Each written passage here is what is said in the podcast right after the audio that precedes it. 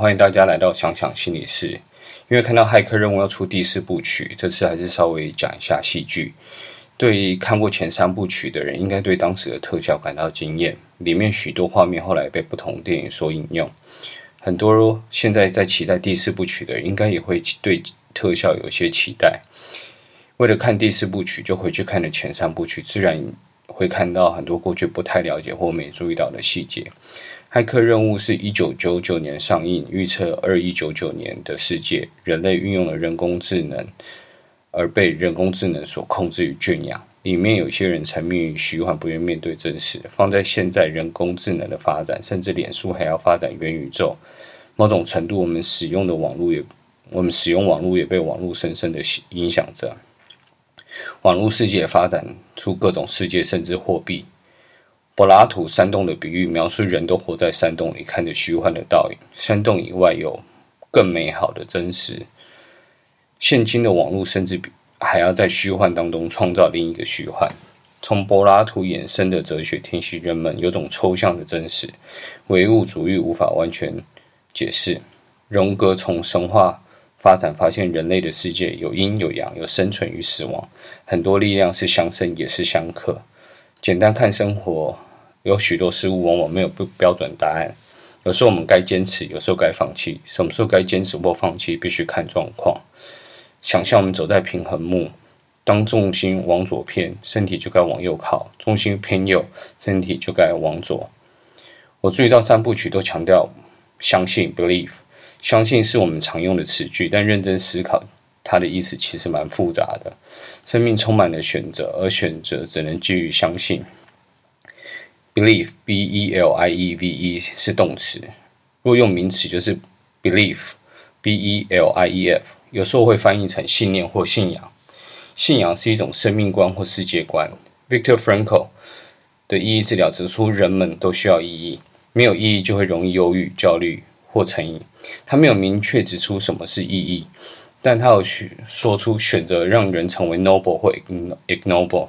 从 Victor Frankl 的用法可以说选择让人成为正直或不正直。不过 noble 还有尊贵的意思。不知道 Victor Frankl 在用词上是否注意到尊贵就有价值观的判断？这价值观其实基于他的世界观。他的价值观认定正直比不正直好。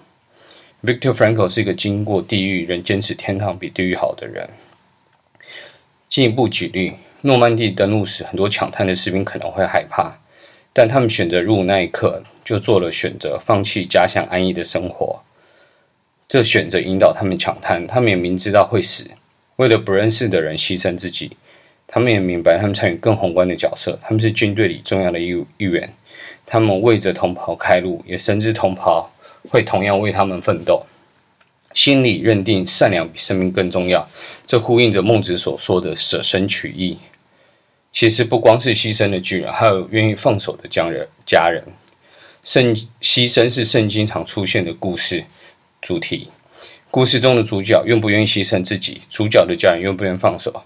比较少被提到的，像是圣母玛利亚，她很早就明白耶稣是为了人类救赎而生，耶稣将会被唾弃、羞辱、鞭打与处死。